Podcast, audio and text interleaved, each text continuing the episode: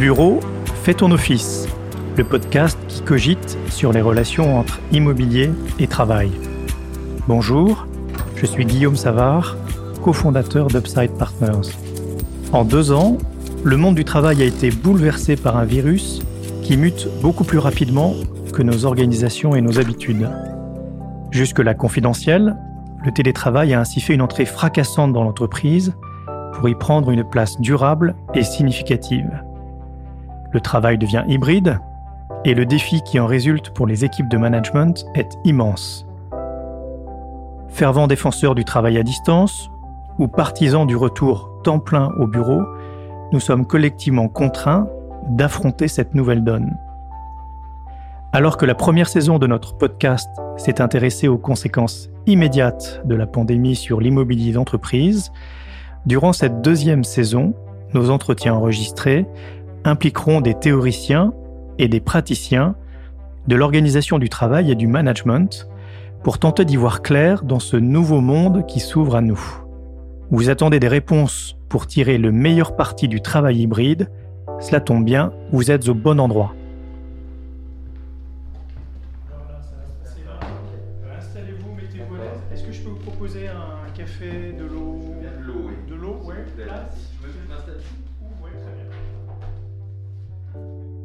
Denis Magnard, bonjour. Bonjour. Vous êtes le fondateur du cabinet de conseil en relations sociales Temps commun, qui est un très joli nom.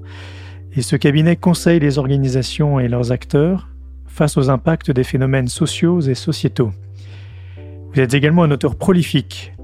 Je donne quelques titres de vos œuvres, Indispensables mais invisibles, Reconnaître les travailleurs en première ligne, votre dernier ouvrage qui date de 2021, un autre titre, Une colère française, ce qui a rendu possible les Gilets jaunes en 2019, et puis en 2017, Quand la religion s'invite dans l'entreprise. Vous êtes donc un spécialiste de la question des mutations du travail et de la transformation de la fonction RH. Et donc c'est à ce titre que nous sommes très heureux de, vous inviter aujourd'hui à ce podcast et d'évoquer avec vous un phénomène qui aura, je crois, marqué l'année 2021. C'est cette grande fatigue des salariés français que chacun constate sans doute dans son foyer, dans sa famille, dans son équipe, dans son entreprise. Donc cher Denis, bienvenue. Merci. Comme toujours dans ce podcast, trois temps, euh, trois grands mouvements pour notre conversation. J'aurais aimé démarrer avec vous en vous interrogeant sur un certain nombre de constats et de diagnostics et peut-être vous demander euh, justement quels sont les, les grands constats que vous tirez de l'observation du corps social des entreprises françaises après euh, le confinement de 2020 bien sûr et après cette année 2021 qui a rimé avec euh, ce qu'on pourrait appeler le retour à une forme de normalité un peu, un peu feinte. Merci euh, tout d'abord de votre invitation. Je crois que la question des, constats, elle, est- intéressante parce que on est dans un moment où, euh, quand on est face à une grande transformation, euh, l'imagination veut toujours aller plus vite que l'événement. Et que on est dans un moment où, euh, j'allais dire, la poussière n'est pas encore complètement retombée. Donc, les indications que je vais vous donner de ce que j'observe, hein, euh, de mon travail avec euh, une trentaine d'entreprises à peu près, euh, bon, ça dépend les moments, mais et la discussion que j'ai avec euh, avec des DRH et des directeurs de relations sociales ne peuvent être que un peu parcellaires et un peu et, et ne disant pour le moment que ce qu'on peut observer au jour où, on se parle et que les tendances sont peut-être pas euh, forcément définitives. Alors, euh, je repartirai bien de, la question de la fatigue parce que je crois que euh, là-dessus, je pense qu'on sera tous d'accord, que l'année 2020 euh, a été vécue comme une année exceptionnelle, avec ce tour de force qui a été de mettre quasiment un tiers de la population active en télétravail, euh, en télétravail forcé au départ, mais qui est devenu petit à petit une habitude qui perdure encore, encore aujourd'hui et dont on n'a pas forcément encore tiré euh, tous les enseignements.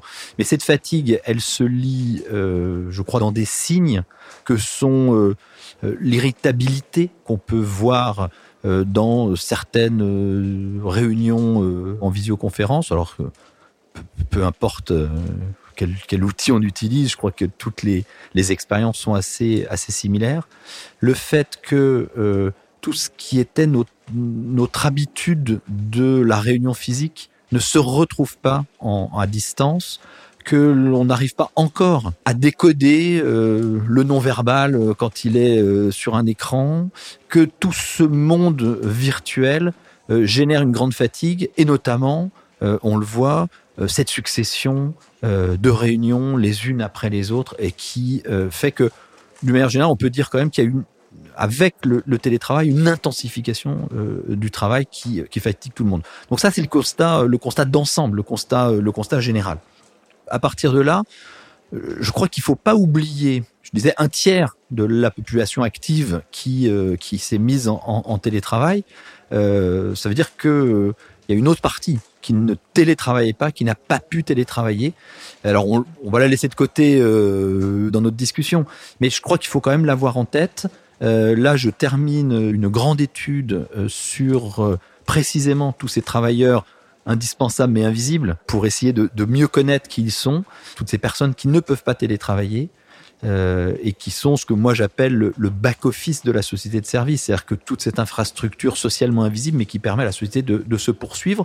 On les a vus pendant le confinement, parce que quand on s'est tous retirés chez nous, ces personnes, euh, hommes et femmes, hein, euh, qui continuaient à faire tenir la société, je crois qu'il ne faut pas les oublier. c'est 40% de la population active, donc ça représente du monde. Néanmoins, intéressons-nous à ceux qui télétravaillent. Je crois que le grand enseignement de la période qu'on vient de traverser et qu'on n'a pas encore fini tout à fait de traverser, c'est la fin euh, de la pièce classique du travail euh, où on avait une unité d'action, unité de temps, unité de lieu. Alors, les choses avaient déjà euh, pas mal volé en éclats. En gros, la pièce classique, elle commence à être attaquée après mai 68, euh, au début des années 70, quand, à la suite d'un certain nombre de revendications qui étaient très fortes hein, dans les grèves de mai-juin 68, je veux pas perdre mon, ma vie à la, à la gagner, je, des choses comme ça qui remettaient en cause le fait d'aller travailler, qui remettaient en cause l'organisation du travail et ces choses-là le patronat, hein, essentiellement, euh, je pense à, des gens comme, comme Ribou, hein, euh, les assises du CNPF en 1972, où ils donnent les grandes missions de l'entreprise, la fonction sociale, économique, etc., ont commencé à répondre à ces aspirations des salariés et ont commencé à faire vaciller euh, notamment la question des temps de travail, Hein, on n'embauchait plus tous euh, au même moment. Euh, donc l'unité de temps, d'action et de lieu, elle avait commencé à, bouger. Mais là, on voit bien que c'est la fin. Le temps et le lieu de travail sont totalement bouleversés. Et l'indication qu'on a ensuite, c'est que le droit du travail n'est plus adapté aujourd'hui. L'une des premières phases du droit du travail, hein, du, code du travail, c'est de dire que ce qui va être édicté est, valable au temps et au lieu du travail. Aujourd'hui, on est incapable de dire quels sont le temps et le lieu du travail. Enfin, on est incapable de le dire. En tout cas, c'est totalement bouleversé et c'est ça qu'il faut euh, arriver à, penser et arriver à, organiser et à organiser de nouveau. J'aurais une question sur les manières dont tout ça se traduit sous forme de mots, mots MAUX. Euh, Qu'observez-vous justement des réticences à renouer avec le bureau en tant que, lieu physique? Est-ce que c'est une, forme d'acédie un peu, persistante, un manque d'énergie, de motivation? Est-ce que c'est l'émergence d'aspiration à faire autre chose de sa vie que d'aller au bureau à la défense tous les jours? Voilà, de quelle manière tout cela si on descend un peu euh, à une échelle plus micro, au, niveau des, salariés, des équipes, comment cela se traduit-il selon vos observations?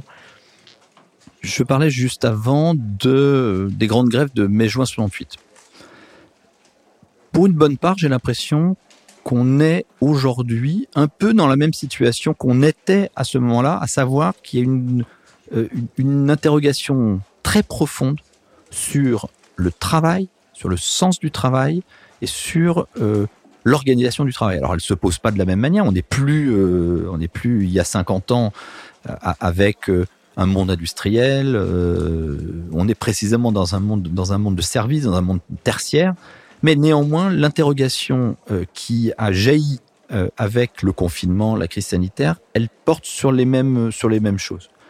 Et moi, ce que j'ai observé, c'est, alors ça a surtout été vrai enfin ça reste vrai aujourd'hui, mais ça s'est posé à partir de septembre, octobre, c'est la grande difficulté qu'ont eu un bon nombre de, de DRH, par exemple, de signaler aux salariés que maintenant, il allait falloir organiser le télétravail et le temps de travail et que quelque part il allait falloir rentrer, revenir, revenir sur le sur le lieu de travail plus souvent que alors pour certaines personnes ça ne posait aucun problème, ils en avaient envie, ils en avaient besoin, mais très majoritairement il y a eu quand même alors vous parlez d'acédie mais c'est une, sorte de de résistance euh, qui a été de dire euh, je, m'organise comme je veux. Je préfère pas euh, forcément revenir. C'est comme si d'un seul coup, un, des autres piliers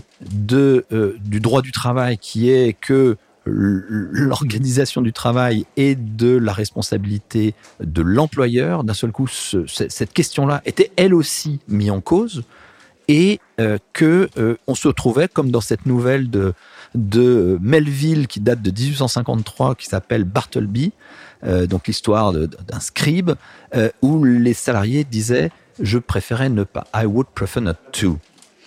Et donc I would prefer not to, c'est euh, le cri. alors dans la nouvelle de Melville, c'est un salarié modèle, hein, un scribe. donc on est au milieu du 19e siècle, donc c'est des écritures, etc. Et le salarié modèle, à un moment, va commencer à dire non. I would prefer not to. Je préfère pas quand son patron, euh, donc le narrateur, va commencer à lui donner des, à lui donner des ordres en disant il faudrait faire ça. Non, je préférerais pas. Je ne préférerais pas. Et au bout d'un moment, tout s'embolise parce que quand le salarié dit je ne préférerais pas, non pas la grève active, etc., mais, l'espèce de d'embolie euh, du travail. Je, non, je, comprends bien que vous me demandiez de le faire, mais moi je préfère pas. Et au bout d'un moment, tout, est coincé. Et euh, plutôt que tellement coincé que le nateur s'aperçoit au bout d'un moment que Bartleby ne rentre même pas chez lui, qui dort sur le sur le lieu de travail. Donc on est dans un télétravail avant l'heure. Et, euh, et moment c'est l'employeur qui est obligé de déménager, qui est obligé de partir parce que il ne sait plus quoi faire de son salarié, de son Bartleby. Je crois qu'on a vécu, alors peut-être un peu moins à l'heure où je vous parle, mais quand même quelques mois, un moment Bartleby.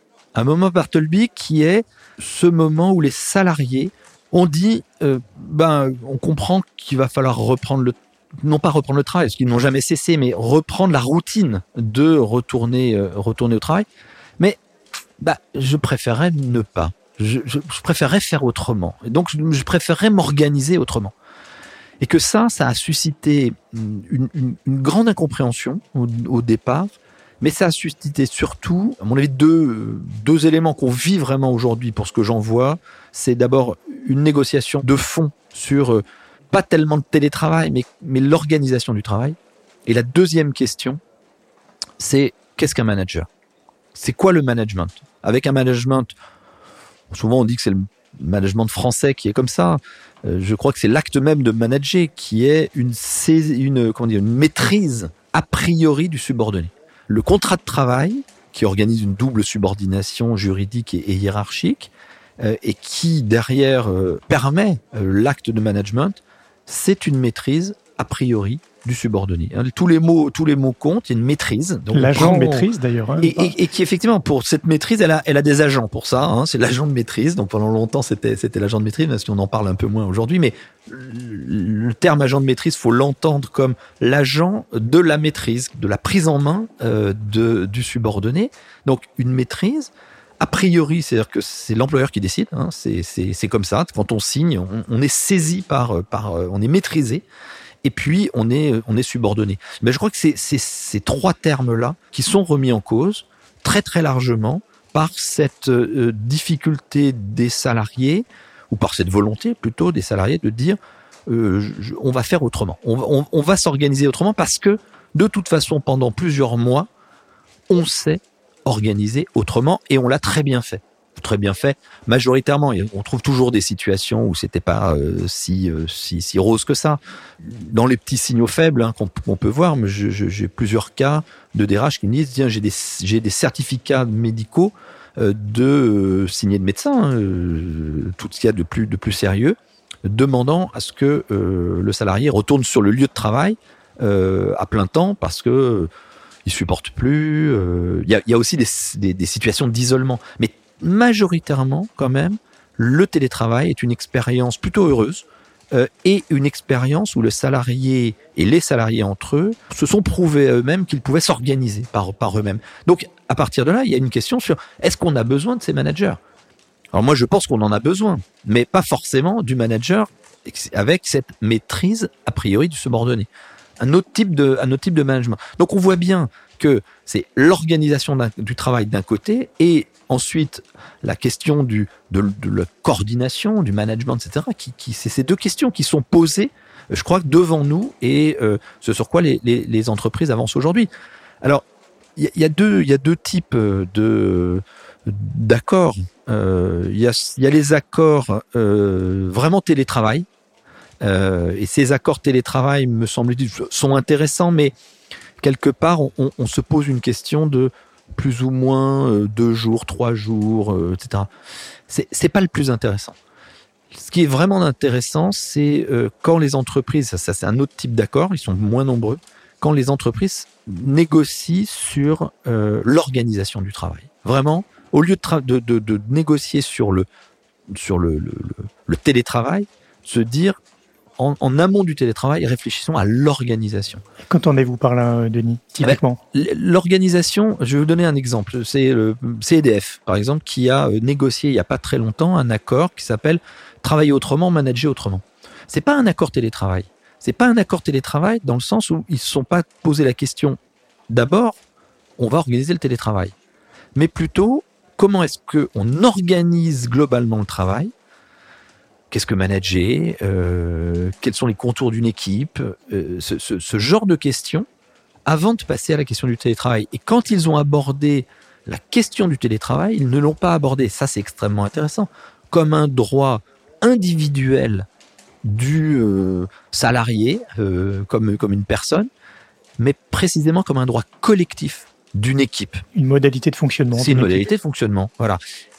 Mais une modalité de fonctionnement collective. Et ça, c'est extrêmement important euh, et, intéressant parce que euh, plutôt euh, que d'en faire un, attribut propre à tout individu qui signerait un contrat de travail, ce qui imposerait ensuite, enfin imposerait, ce qui, permettrait à des personnes au moment de signer, dire mais alors c'est combien de jours, c'est comment le télétravail chez vous, etc. Plutôt d'être dans cette situation hyper individualiste. On est plutôt sur c'est une modalité de l'organisation collective du travail. Et à ce moment-là, c'est dans les équipes. Et donc, ça suppose, à partir de là, une discussion sur le travail. Ça suppose une. C'est Yves Clos, qui est professeur au CNAM, qui parle de la dispute sur le travail. Mais c'est extrêmement intéressant. La dispute, ça ne veut pas dire qu'on va se qu'on va se taper dessus. C'est pas ça. C'est pas c'est pas se disputer. C'est la disputatio scolastique. C'est-à-dire que argument contre argument. Argument contre argument. Qu'est-ce qu'on fait ensemble comment on s'organise ensemble, quelles sont mes contraintes, quelles sont les contraintes de la personne d'en face, et comment est-ce qu'on peut trouver des modalités euh, qui convergent pour arriver à faire un monde du travail commun. Et à partir de là, le télétravail va être une modalité de ce monde commun du travail, mais euh, valable pour, euh, pour l'équipe et pas un attribut de la personne, la personne salariée. Et je crois que cette, ce que je dis là, c'est vraiment l'enjeu des négociations à venir et de l'organisation du travail à venir. Est-ce que le télétravail est un droit imprescriptible de la euh, personne humaine au travail, si, si, si je, peux prendre cette expression? Euh, Donc c'est attaché, c'est un droit qui, qui, qui, est attaché à moi en tant que, en tant que personne au travail. Ou est-ce que c'est une modalité possible d'organisation collective et à ce moment-là, c'est pas du tout, du tout, du tout la même chose. Euh, et je crois que c'est ça. Et, donc, on voit bien que euh, d'un côté, on, parle de l'organisation générale du travail, de l'autre côté, on parle de simplement plus ou moins le, un nombre de jours, euh, et on bouge des curseurs euh, pour pour pour que tout le monde soit se sente euh, trouve trouve son équilibre. D'un côté, il y a un monde commun du travail, de l'autre côté, un risque de parcellisation et d'individualisation qui répond peut-être à court terme euh, à la demande des, euh, des salariés, mais qui, euh, j'en suis pas sûr, répondent aux besoins des entreprises, entendu comme un collectif de travail. Voilà. Je crois que c'est ces questions-là qui sont aujourd'hui sur la table. Après le grand moment Bartleby, comment on y répond? Alors, soit on est en mai-juin 68 et il y a une reprise en main du travail et on va remettre tout le monde sur site. Alors, on donnera deux jours par-ci par-là où on autorisera des, des, des, des, amplitudes horaires pour arriver, pour que tout le monde se prenne pas le, train de banlieue en même temps, sa voiture en même temps, etc. Bon, ok. Soit on est dans ce moment-là, soit on est dans un moment d'hyper-individualisation euh, où chacun va essayer de faire son marché euh, pour essayer d'avoir euh, d'optimiser son temps de travail, mais de manière de manière personnelle. Donc le rôle des managers va être compliqué à partir de là. Ou alors, j'espère qu'on est dans un autre moment qui est une réflexion approfondie sur l'organisation du travail Chose qui, euh, encore une fois, dans la tradition du, droit français, n'est pas euh, l'apanage des salariés, mais bien euh, le, rôle discrétionnaire, disciplinaire presque, de, de, l'employeur. Et c'est ça qu'il faut casser, ce qui pose aussi la question de, du rôle des organisations syndicales. Sur les managers, justement, de manière un peu provocante, j'aimerais vous demander si le, confinement et puis le recours désormais beaucoup plus systématique au télétravail n'a pas révélé, et pardon si je, suis très désagréable avec eux, mais une forme de médiocrité euh, des managers intermédiaires, que j'explique moi par le fait que finalement, dans nos organisations, paradoxalement, on forme très peu les gens à ce rôle. Très souvent, le manager d'une équipe commerciale, c'est tout simplement le meilleur des commerciaux. Et finalement, la période qui vient de s'écouler a révélé que nos managers intermédiaires étaient très peu outillés euh, pour euh, gérer des situations où, pour le coup, ils doivent vraiment faire preuve de grande qualité d'animateurs et de, et managers. Je suis entièrement d'accord et j'irai même plus loin, ils sont euh, plus que jamais inadaptés. Ce qu'on leur demande aujourd'hui, si, si, dans un management disciplinaire, ils avaient de la difficulté à manager, dans une organisation du travail beaucoup plus souple, ils vont, ils vont être encore plus démunis. Donc, il ne faudrait pas qu'on tombe dans une non-assistance à manager en danger. C'est le risque. Et euh, la formation des managers, euh, quand je parle de formation, c'est pas simplement de la technique, mais c'est vraiment une réflexion sur quel est le rôle d'un manager quand, euh, au niveau de l'organisation du travail, tout a montré qu'il était possible de s'en passer. Et donc c'est ça, c'est quoi le rôle de quelqu'un qui se dit mais finalement est-ce que j'ai encore une place? Euh, je crois qu'ils ont une place, mais il faut changer totalement On est plus un animateur, on est plus un coordinateur que euh, vraiment toujours dans cette maîtrise a priori du subordonné. Et justement, Denis, autour des managers, est-ce que vous, avez vu des bonnes pratiques, des choses intéressantes à, répliquer au sein d'organisations, d'entreprises qui auraient posé les mêmes constats que, vous, que nous, sur cette question? Certaines entreprises ont posé les mêmes, euh, les mêmes constats. Euh, celles qui euh, aujourd'hui ont commencé à répondre à ça, j'en ai eu deux en tête, elles ont, dans les formations des managers, elles ont précisément posé la question du rôle. C'est quoi le rôle d'un manager aujourd'hui dans une situation de télétravail Parce que ce qu'il faut bien voir, c'est j'ai pas été directement témoin de la scène, mais on me l'a rapporté. C'est une scène surréaliste d'un manager organisant une réunion, n'ayant pas grand chose à dire parce que, euh, étant de loin, ne pouvant pas voir quel était le travail effectif, et ayant face à, alors c'était une dame, face à elle, des caméras coupées, et euh, les salariés euh, sur une autre, plateforme euh, travaillant ensemble sur des projets simultanément. Ça, c'est vraiment le, pire du pire, mais c'est n'est pas des situations isolées. Donc, face à ça, les entreprises qui réfléchissent le mieux à, à, ce, ce qu'est manager autrement, hein, ce qu'est manager aujourd'hui, sont celles qui ont reposé la question du rôle du manager. Vraiment, le rôle du manager dans une situation où finalement, les salariés et les, moyens techniques qui leur sont offerts peuvent euh, s'organiser par eux-mêmes. Alors, s'organiser par eux-mêmes, ça c'est les potentialités. Après, on voit bien que, euh, je le disais au, début, il y a de l'irritabilité, il peut y avoir des conflits.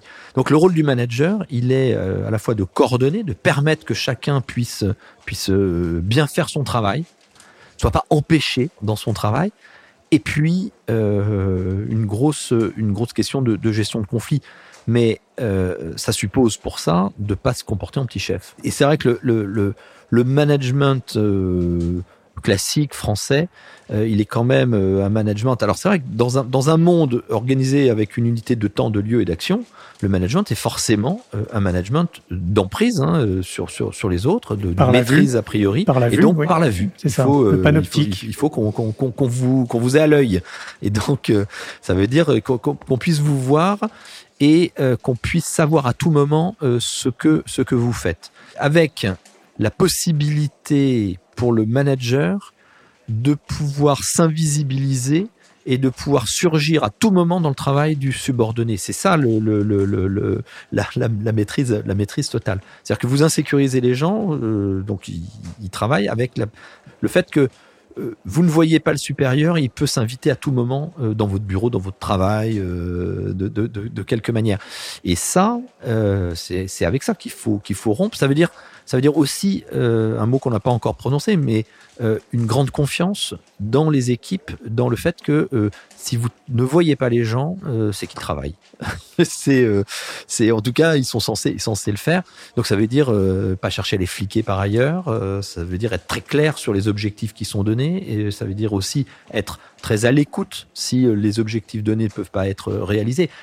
on voit bien là euh, qu'il y a quand même toute une culture du management qui est à, reprendre, à revoir, à redessiner. Et il faut de nouveau s'entendre. Je parlais de dispute tout à l'heure. Il faut de nouveau s'entendre sur qu'est-ce qu'on attend, qu'est-ce qu'un manager attend de son équipe et qu'est-ce que l'équipe attend de son manager. En tout cas, qu'est-ce que l'entreprise attend des managers dans leur rôle d'animation. Mais est-ce surmontable ça? Parce que on a un peu tapé sur les managers gentiment et pour les sauver, donc ça partait d'un bon sentiment. Je vous rejoins absolument sur la confiance. Moi, je pense que tout ce qu'on vient de vivre est un très grand révélateur du niveau de confiance qu'il peut y avoir dans une organisation, dans une entreprise. Et quand la confiance n'est pas là, elle ne se rétablit pas facilement. Donc euh, ça, c'est quand même, je pense, une donnée qu'un certain nombre de d'organisation des cours. Comment peut-on euh, rebâtir cette confiance? Parce qu'effectivement, si elle n'est pas là, on peut mettre en œuvre tous les contrats d'équipe, euh, toutes les formations de, middle management que l'on veut, ce, sera, ça atteindra rapidement des limites. C'est une question importante je ne sais pas si la confiance se bâtit. Elle se gagne, euh, elle euh, développe. elle se développe, oui, ça, j'allais dire, euh, elle se cultive. je ne sais pas si elle se construit comme on, construit un projet. ça, ça s'éprouve. La confiance, ça s'éprouve. Et je crois que si on fait un peu un retour d'expérience sur ce qu'on a vécu, euh, collectivement, ou ce qu'ont vécu les entreprises collectivement dans la période du premier confinement, qui a été en fait le, le, le crash test, euh, et notamment le crash test de la confiance. Je crois que euh, beaucoup, beaucoup, beaucoup de d'entreprises et de managers peuvent dire oui, on peut avoir confiance dans les, nos équipes. Dans nos équipes. Elles ont travaillé, elles ont, elles ont répondu, elles ont été, elles ont été présentes enfin présente, dans le sens euh, de, répondre présent à, une sollicitation, euh, se sont engagés. Donc je crois que la confiance, euh, elle est à, on, dire, elle est à reconnaître. enfin, ce qu'il faut reconnaître, c'est qu'on peut avoir confiance. après, on a tout un tas de situations. je l'ai vu dans, dans, différents, différents endroits où les équipes qui ont eu le plus de mal à reprendre l'activité euh, sur site ont été celles qui ont été le plus laissées dans l'incertitude pendant le confinement. Celles qu'on a équipées le plus tardivement en euh, outils euh, de travail à distance, celles qui ont eu le sentiment de ne pas avoir leur place et finalement d'être pour une part inutile. Et là, je crois que derrière la question de la confiance, il y a la question de l'utilité. Est-ce que dans l'organisation du travail, j'ai eu le sentiment, c'est pas, est-ce que mon poste était télétravaillable ou pas télétravaillable? C'était, on était tous chez soi. Est-ce que euh, j'ai été euh, équipé rapidement? Et est-ce que finalement, quand j'étais pas équipé, mon, mon, mon, poste n'était pas si, euh, si indispensable que ça? C'est-à-dire que, souvenez-vous, hein, on parlait il y, a, quelques années des bullshit jobs. C'était ces, emplois Finalement, c'était le David Graeber, l'anthropologue américain, qui expliquait qu'il y avait tout un tas d'emplois qui ne servaient à rien. C'est-à-dire que si on les retirait, si euh, n'étaient plus là, finalement, l'entreprise continuait à tourner, la société continuait à tourner, le monde ne s'arrêtait pas.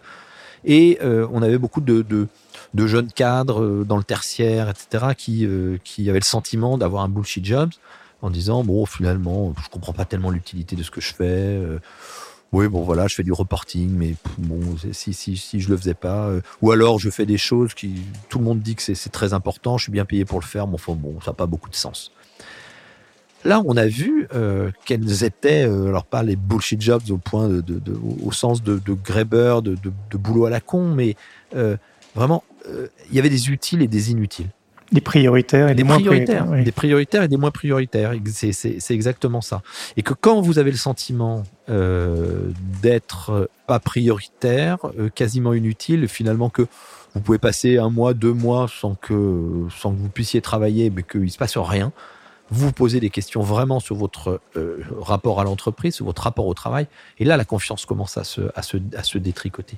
Donc, euh, c'est ces questions-là aussi hein, qu'il faut, euh, qu'il faut regarder, et que les retours d'expérience sont, aussi à, à, avoir sur ces, sur ces questions-là, sachant que on peut toujours reprendre un management disciplinaire en disant, en sifflant la fin de ce qui est considéré comme une récréation, de allez, tout le monde revient, et puis je veux rien entendre ça serait, ça serait, euh, ça serait assez terrible. Et là, pour le coup, on parle beaucoup de, de, de, grandes démissions aujourd'hui aux États-Unis. En France, on la connaît, euh, on la connaît pas trop euh, cette, cette grande démission. On, voit qu'il y a des, des, endroits où il, manque de main d'œuvre, ça c'est ça, c'est sûr. Mais on n'est pas encore dans une situation de grande démission. On a été un moment, je le disais tout à l'heure, le moment Bartleby où les gens disaient non, bah, je préférerais m'organiser autrement. Mais tant que c'est de l'organisation, ça va prenons garde euh, de, de ne pas avoir un moment où les gens diraient euh, je, je, ne joue plus, je, je, pars, je pars faire, euh, faire autre chose avec un, effectivement une, grande démission qui, qui serait alors à l'ordre, à l'ordre du jour. Sur ce sujet, peut-être Denis, et ce serait le, le dernier mouvement de notre conversation, sur l'aspect prescriptif, permissif, notamment dans le retour au bureau, est-ce que vous auriez tendance à recommander à des, à des DRH, des DG d'être assez prescriptif parce qu'il est important maintenant de renouer avec le bureau, avec la socialité, de, de raccrocher les wagons, de reconnecter avec ses collègues Ou est-ce que, fort de cette confiance dont on a parlé, qui est là, euh, de, de, rester finalement relativement permissif? On sent que c'est quand même une grande question. Et je sens les, nos clients, en tout cas chez Upside Partners, euh, un peu perdus sur cette question. Comment, comment est-ce qu'on organise non plus le retour au bureau, mais le rapport euh, distanciel-présentiel Laisse-t-on les choses s'organiser par elles-mêmes ou est-ce que l'on prescrit un certain nombre de rituels, de moments qui doivent se passer euh, au bureau, par exemple il y, a deux questions en une. C'est euh, plutôt deux manières de, voir. Je crois qu'il ne faudrait pas qu'on ait le choix entre euh, laxisme ou discipline, le disciplinaire ou le, ou le, ou le, ou le, ou le laisser faire.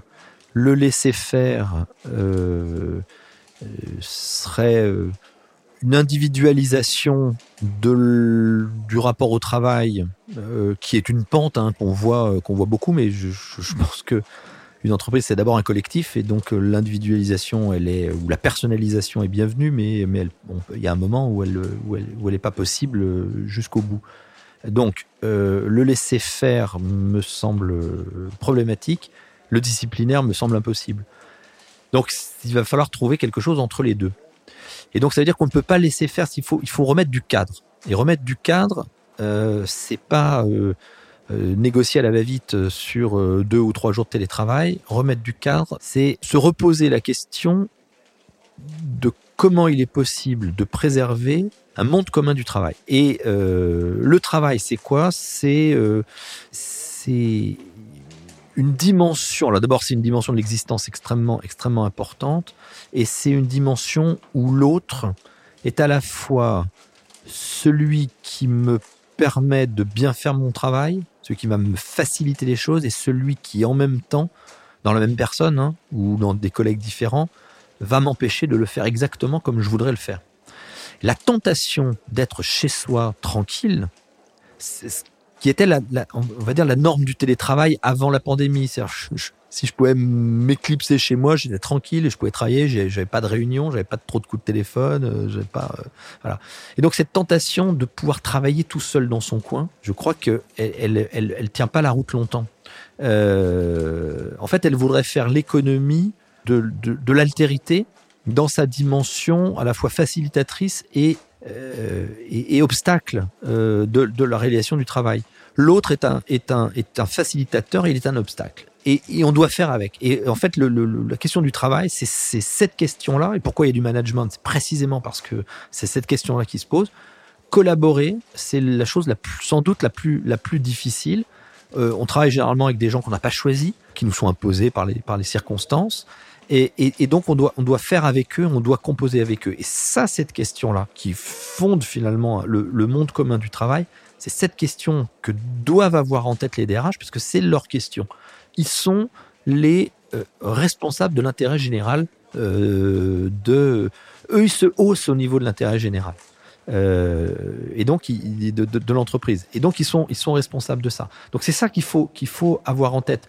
Ça passe après concrètement par des euh, par des négociations par des accords par euh, euh, par, par une organisation. Mais la ligne la, la, la, ligne rouge, de, de, le, fil rouge de, du DRH, c'est vraiment comment je maintiens monde commun du travail avec, vous connaissez la fable des, des porcs épiques de, de Schopenhauer? Schopenhauer dit euh, dans cette fable, euh, donc ils ont froid, ils ont chaud. Voilà, ils ont froid, ils ont chaud. Donc quand ils ont froid, ils, ils se rapprochent, et ils se piquent, donc ils s'éloignent. Là, ils ont froid, donc ils sont obligés de se rapprocher. Jusqu'au moment où ils ont trouvé le bon, euh, le bon, la bonne distance. La bonne distance. C'est ça. Euh, quelle est la bonne distance au, au travail? Et c'est là que, par exemple, une notion comme le flex office, qui était quelque chose qui, avant le confinement, était souvent maltraité. Euh, les, aménagements des lieux de travail, notamment en termes de flex office, étaient souvent maltraités parce que euh, conduites souvent pour, par des impératifs de mètres carrés, euh, d'aspiratifs financiers, c'est-à-dire comment est-ce qu'on gagne quand on a regardé que le taux d'occupation n'était pas exactement optimum, on pouvait, on pouvait gagner là-dessus. Et donc, à ce moment-là, se mettaient en place des logiques de flex office, souvent mal maîtrisées. Aujourd'hui, le flex office regagne euh, ses, ses lettres de noblesse, j'allais dire, et là devient un élément, alors c'est l'organisation du lieu de travail, qui devient un élément support d'une nouvelle organisation du travail où effectivement, avec euh, quand on quand on vient sur le lieu de travail, il faut qu'il y ait un sens à être les uns avec les autres. Euh, et l'idée qu'on pourrait venir sur le lieu de travail pour finalement faire du télétravail avec d'autres qui n'y sont pas, euh, c'est un peu un peu absurde. Donc euh, les moments communs sont à, sont à penser précisément comme des moments communs qui permettent de sauvegarder un monde commun du travail. Dernière question, Denis. Il y a des, j'imagine, des pépites que l'on peut identifier à l'issue de cette période. Je ne sais pas si c'est l'autonomie réelle que, certains ont pu expérimenter. Est-ce que c'est la valeur d'un lien social incarné que l'on a peut-être euh, redécouverte? Est-ce que c'est l'apprentissage d'outils technologiques assez puissants euh, qui, sont maintenant assez, diffusés, assez répandus? Quelles seraient les, pépites que vous retenez euh, pour conclure notre discussion après ces deux années très particulières? J'ai souvent défini le travail comme étant un commun incarné. Donc un commun, j'en ai parlé, et incarné, ça met en cause le, corps euh, et la relation, la relation à, l'autre. Je crois plus que jamais, toute cette pandémie, le télétravail forcé, l'organisation actuelle, etc., nous a montré que le travail était ce commun incarné, alors qu'on pouvait très facilement le, désincarné pour mais là aussi faut faut savoir pourquoi euh, et euh, qu'on peut retrouver cette dimension de, commun incarné. Et là euh, je vais pas revenir sur ce que j'ai dit mais là aussi il faut arriver à penser qu'est-ce qu'on fait qu'est-ce qu'on fait ensemble. Donc cette dimension d'incarnation du travail je crois que quand on est tous à distance que ce que je disais tout à l'heure de, au début sur cette grande fatigue euh, qu'on qu qu ressent tous je crois que c'est ça qui est euh, qui est remonté avec cette volonté alors là, qui est, qui est puissante depuis, euh, qui est au fondement même de la société démocratique, cette volonté d'autonomie qui aujourd'hui euh, s'impose petit à petit dans, dans le travail. C'est ces deux, ces deux éléments qui me semblent les deux redécouvertes euh, de la période. Comment est-ce que tout ça sera traité? Euh, Il faudra qu'on en discute dans quelques années. Cher Denis Maillard, merci beaucoup pour cette Merci. très riche Merci discussion. Vous. êtes le fondateur de Temps commun. Vous nous avez donné envie de nous jeter sur la nouvelle Bartleby de Melville. Et je crois que vous êtes le premier que j'entends arriver à réussir à faire un, pont entre les porcs épiques de Schopenhauer et le, et le Flex Office. Donc euh, nous allons méditer là-dessus. Lors de notre prochaine conversation, nous échangerons avec Céline Leonardi. Elle est directrice de la commercialisation et de l'offre Wellio au sein du groupe Covivio. Et avec elle, nous nous intéresserons à la manière dont des grands propriétaires d'immobilier de bureaux en France appréhendent, anticipent et répondent aux changements qui frappent l'organisation du travail dans les entreprises. Je vous remercie, c'était Bureau fait ton office, le podcast qui cogite sur les relations entre immobilier et travail. Vous pouvez nous retrouver sur toutes les plateformes de diffusion habituelles et sur upsidepartners.fr. Merci.